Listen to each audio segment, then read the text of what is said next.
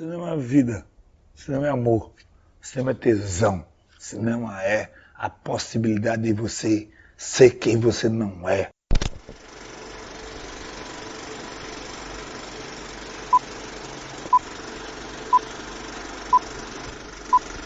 Olá, respeitável público cinéfilo. Sejam bem-vindos e bem-vindas ao 24 episódio do Cine Trincheiras. Episódio este que contará apenas comigo, Nilvio Peçanha, que falarei sobre o filme Boa Noite Mamãe e os remakes estadunidenses desnecessários. Então é isso, vamos ao que interessa.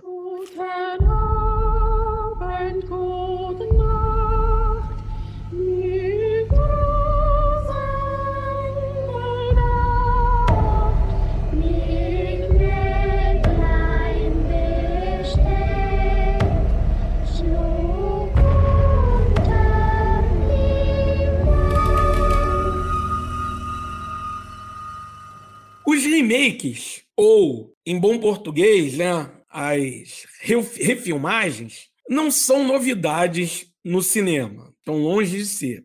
Principalmente no, nos tempos atuais, onde praticamente todas as histórias já foram contadas. Né? A gente pode dizer que todas as histórias já foram contadas, não, não, não há invenção da roda. É claro que há histórias que realmente ficam datadas. E aí, uma nova abordagem para uma nova geração muitas vezes se faz interessante, se faz algo relevante. Além disso, tem histórias, né? tem premissas que eram muito boas, que eram bem interessantes, mas que a execução não foi tão boa assim. Não saiu como poderia ter sido, não foi tão bem aproveitada. E aí, nesses casos, um remake sob o olhar de um novo diretor, um novo estilo, realmente pode ser algo é, bem-vindo. Porém, o que acontece no cinema estadunidense já de um bom tempo para cá é bem diferente disso, né? Seja pela já conhecida aversão do público norte-americano a filmes legendados, ou pela velha vontade de sempre ter o protagonismo nas produções. O que vemos em Hollywood é uma proliferação de remakes de demanda discutível, para dizer o mínimo, né? Essa tara hollywoodiana para pegar filmes estrangeiros, muitas vezes né, recentes até, e refilmá-los em língua inglesa, é, não raro acaba desembocando num toque de Midas às avessas. Por exemplo, é, é impossível, né? Quem assistiu ao Old Boy, né, sul-coreano original, é impossível assistir ao, ao remake, por mais que né, tenha vindo ao mundo pelas mãos do, até de um diretor que eu, que eu tenho admiração, como Spike Lee, mas é impossível não assistir ao remake e ao final do filme ficar se perguntando: isso era mesmo necessário? E assim, assim como o caso de Old Boy, tem vários outros, né? Que mais para frente eu, eu, eu irei abordar. Enfim, após o surpreendente e comemorado sucesso de Parasita, do diretor sul-coreano Bong Joon-ho, com direito ao primeiro Oscar de melhor filme, né, a uma produção em língua não inglesa, houve uma expectativa de que Hollywood e os cinemas estadunidenses pudessem se abrir mais para filmes estrangeiros. O próprio diretor sul-coreano abordou isso, né, falou sobre isso por ocasião do seu discurso de premiação. Porém, passados mais de dois anos da premiação de Parasita, o que a gente vê é um cenário não muito diferente. Né? Vejamos o caso também do remake Culpa, filme dinamarquês de 2018, que ganhou uma versão estadunidense em 2021. É, né? agora, bem recente, o filme é bem recente, o filme original, 2018, uma versão, um remake agora em 2021, é, produzido pela Netflix. dirigido pelo Antônio Fuqua, diretor elogiado, que tem né, bons filmes, e estrelado pelo Jake Gyllenhaal. Mas nada disso foi suficiente para que o filme deixasse de ser inferior, deixasse de ter uma qualidade inferior ao original. E aí, né, eu uso todo esse gancho para a gente chegar ao mote do nosso episódio, que é o filme Boa Noite Mamãe. O filme original é 2014, é um filme austríaco, é um horror psicológico, dirigido e escrito a duas mãos, né? É a Verônica France e o Severin Fiala. E assim, e aí a, a versão é, estadunidense saiu agora no Prime Video. Para quem tiver interesse, quem ainda não assistiu ao, ao filme original, ele está na Apple TV Apple TV. E o remake está agora, já está disponível aí no catálogo do Prime Video. É, o remake é dirigido pelo Matt Sobel. E assim, assistindo aos dois filmes, é impossível você não verificar a diferença notória entre os dois. Porque, vejamos, logo de início, né? Primeiro, né? A sinopse que é comum aos dois, claro, né? É, a, a gente tem dois irmãos que o público logo é apresentado esses dois irmãos chegando na casa da mãe, vindo deixados ali pelo pai e tal. Chegam à casa da mãe e ali encontram essa mãe com uma espécie de bandagem, uma espécie de, de, de máscara, né? Típico de, de alguém que sofreu uma, uma intervenção cirúrgica ou algo desse tipo. Com o desenrolar do filme, os garotos vão começando a, a ter dúvidas se aquela mulher realmente é a mãe deles. Então, assim, no original, a coisa é muito bem trabalhada. A gente pode dizer que é um, é um, um horror psicológico que é bem trabalhado, né? A tensão é muito bem construída, ela começa de uma forma bem sutil, aquela coisa ali que você vai vendo que tem alguma coisa errada, parece que tem alguma coisa errada, parece que tem alguma coisa errada no ar ali, né? Parece que tem um, alguma coisa esquisita estranha e tal. E essa coisa vai crescendo e aos poucos vai abandonando essa sutileza para elevar no clima de tensão até chegar indo, né, indo para o último ato do filme em situações bem incômodas e desconfortantes.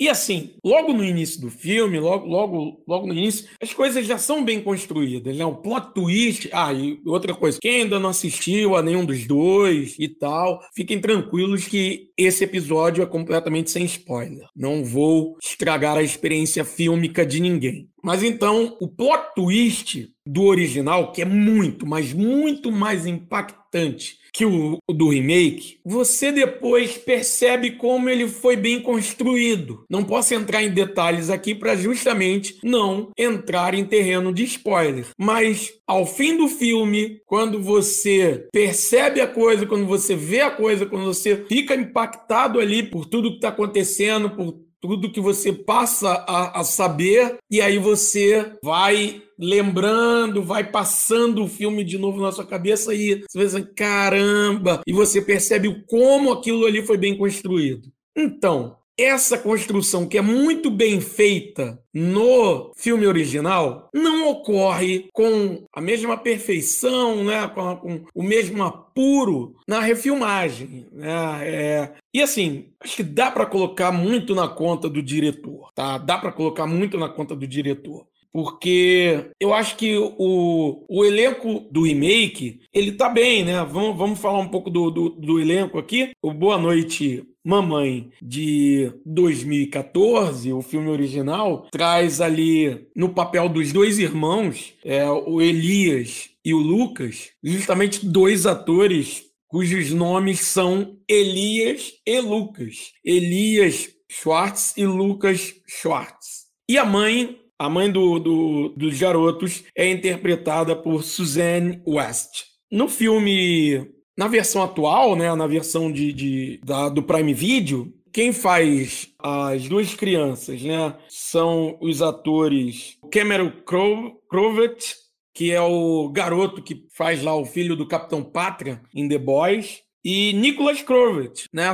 Também são dois irmãos, assim como no original. E a mãe é interpretada pela Naomi Watts. Então, assim, se a gente comparar né, a atuação. No, no original, a, a atuação dos filhos, do, dos dois atores né, jovens que fazem o, os filhos, eles estão muito bem. E a mãe também está muito bem no filme, né? E a atuação da mãe também ajuda muito nessa tensão que vai se elevando, porque ela também tem essa coisa, né? Uma coisa que vai se elevando na, na atuação dela, você percebe, pô, parece ter uma coisa estranha aqui e tal, e a coisa vai se, se elevando. A Naomi Watts também está bem no filme. Agora, o que realmente é, eu acho que destoa é que a, a, a direção do Mike Sobel não conseguiu criar esse clima de tensão que puxa, que vai puxando, que vai prendendo o espectador, né? Ou pelo menos me prendeu no filme original e não foi o que aconteceu nessa nova versão do Prime Video. Além disso, assim, no original você fica o tempo inteiro pensando, sem saber para que lado vai, sem saber no que, que acredita, né? E vai chegando o fim, isso vai piorando. Enfim, vou parar de falar disso aqui, senão posso acabar estragando a experiência fílmica aí. Outra curiosidade é que a própria Verônica France ela participa da execução do roteiro do Boa Noite Mamãe de agora, de 2022, né? Mas isso também não foi suficiente para que o filme tivesse a mesma, mesma qualidade do original. A, a, gente já viu isso acontecer, né? Em Água Negra, do nosso diretor brasileiro Walter Salles, né? O filme que, que o, fez o Walter Salles né, debutar no, no, no, cinema hollywoodiano é um remake, né? Um remake de um, um horror japonês. É, o original é dirigido por um, né, um cultuado diretor de cinema de, de horror japonês, que é o, o Hideo Nakata. E o Hideo Nakata, ele também participa da execução do roteiro do filme do Walter Salles. Só que a coisa não dá certo. Né? No, novamente, isso não é o suficiente para que o, o, filme consiga, consiga ter a mesma qualidade, não consiga ter o mesmo impacto que o original. A gente tem muitos casos desses no cinema de horror, né? O, o Grito também é um outro filme de horror norte-americano que é um remake de um horror japonês. Acho que no terreno do, do, horror, talvez o filme que mais tenha tido um, um êxito foi o chamado, né? Ainda assim, o primeiro chamado é, é, é, bem interessante, né? O remake é bem interessante. Não digo que chegue a rivalizar com o, o original, mas não dá para dizer que é um filme ruim, né? Não é, tá longe disso. Mas, mas aí as suas sequências não agradam, ou pelo menos não me agradaram nem um pouco. Né, o chamado, que inclusive né, o original Ringo, é dirigido pelo nosso já citado Hideo Nakata. E assim, saindo do, do, do, terreno do horror, a gente tem vários outros filmes, né? É, já citei Old Boy, mas a gente tem Os Intocáveis, que é uma comédia francesa de 2011, e também teve uma versão mais recentemente aí na Netflix. A comédia francesa foi um sucesso, né? Um sucesso de pública, crítica e tal, mas convenhamos, a versão estadunidense também fica bem aquém do, do original. Outro filme, né, voltando ao terreno de horror, eu tinha dito que eu ia sair do terreno de horror, mas agora não é japonês, é o Deixa Ela Entrar, horror sueco de 2008, e que ganhou uma versão também Deixe-me Entrar. E aí, novamente, o Deixe-me Entrar, né, que é a refilmagem estadunidense, não é um filme horroroso, mas, novamente, e aí é um sentimento, para caminhar para encerrar esse episódio aqui, é um sentimento que fica em praticamente todos, todas essas refilmagens que eu citei aqui. Mesmo que o filme não tenha saído, não tenha se saído tão mal como o caso de Deixe-me Entrar, ou o caso de o caso de, de O Chamado, no fim fica aquela coisa, precisava? Né? Precisava? É, era necessário? Será que era necessário? Enfim, e aí eu deixo essa pergunta no ar, né? Também não, não sou o senhor da razão e não quero né, ficar aqui sacramentando aqui o, o, com, com a minha opinião, mas realmente fica sempre essa coisa no ar. Eu só espero e já tenho medo porque